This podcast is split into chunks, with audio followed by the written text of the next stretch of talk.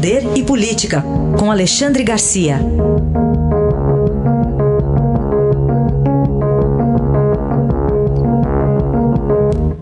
Alexandre, bom dia. Bom dia, Raíssa. Bom dia, Carolina. Bom dia. Nosso primeiro assunto, os exames de Covid-19 do presidente Jair Bolsonaro. Pois é, era tão fácil ter mostrado esse exame logo que o Estadão pediu. Né? Pediu a um homem público, não pediu a um homem, a, a, a um cidadão privado. Né? A lei garante ao cidadão privado a, o sigilo de exames. O sujeito pode ter aí, sei lá, uma doença sexualmente transmissível, que levante preconceito e tal. Né? Então a lei procura proteger. Mas, não, mas no caso de, de presidente da República, embora o, o desembargador, o ministro Noronha do Superior Tribunal de Justiça tenha julgado que a lei eh, tem que proteger a intimidade, o ministro Lewandowski disse não, homem público uh, não é, né? é relativo. Aí eu queria contar um episódiozinho rapidamente que me aconteceu com o presidente da República. Eu era da Manchete e o presidente Figueiredo tinha sido submetido a cirurgia cardíaca né, uh, e estava com limitação de, de dieta, não podia comer guloseimas.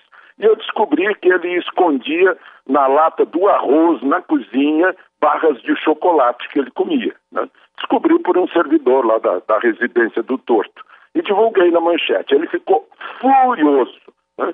Que estava invadindo a, a, a, casa dele, invadindo a, a a privacidade. Eu mandei um bilhete para o presidente, naquele tempo não tinha, não tinha mundo digital, né? mandei um bilhete dizendo: sinto muito, o senhor é um homem público, a sua saúde é uma questão de Estado. Né? E aí ele me respondeu com outro bilhete dizendo que eu tinha razão. Então acho que sim, que o Estadão teve, tem razão em, em exigir, porque o, a saúde de um homem público é sim uma questão de Estado. Alexandre, é, ontem o, o, presidente também falou sobre as reuniões ministeriais, que agora não devem mais acontecer. Pois é, acabou suspendendo, né? Eu não sei porquê, né? não, não, parece alguma questão de birra, mas eu acho que uh, essa reunião, do, do, da polêmica com o Moro, né? saber quem tem razão, se Moro tem razão, se o presidente tem razão, onde é que está o, o, o, o poder do presidente de mandar sobre o seu próprio governo, eh, se havia intenção ou não de proteger a família. Vai agora essa polêmica toda, a gente está vindo aí, está tá ouvindo as várias opiniões do depoimento, vai para as mãos do procurador-geral Aras, né? E aí fica a grande curiosidade: o que Aras vai decidir a respeito? Se ele lava as mãos e empurra para frente a, a, investigação, ou se ele conclui que o presidente não fez nada além do que exercer o seu poder que foi conferido pelas urnas, no caso de Polícia Federal, o Ministério da Justiça. Então, agora Aras decide. Vamos aguardar então. É, e você traz dados para a gente também sobre as várias faces de uma pesquisa, né, Alexandre? Pois é, é uma pesquisa preocupante, né? principalmente, eu acho que é preocupante para nós, eh, jornalistas, né? uma pesquisa que mostra lá uh, o presidente da República, ruim ou péssimo, 43%.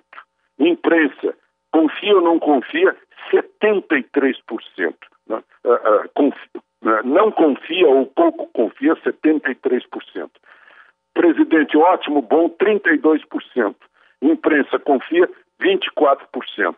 Congresso Supremo contra, 52%. A favor, 28%.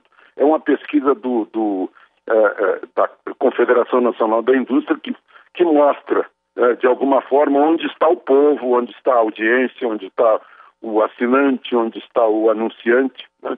Eu acho que um, a, a, hora de a gente pensar sobre, sobre isso, né? com quem, o, afinal, o que, o que nós estamos, nós jornalistas, estamos, é, é, estamos representando, né? somos porta-voz de quem? Eu tenho muito cuidado sempre em relação a isso. Mas então era, era um registro de uma preocupação. Análise de Alexandre Garcia, que volta amanhã ao Jornal Eldorado. Obrigado, até amanhã. Até amanhã.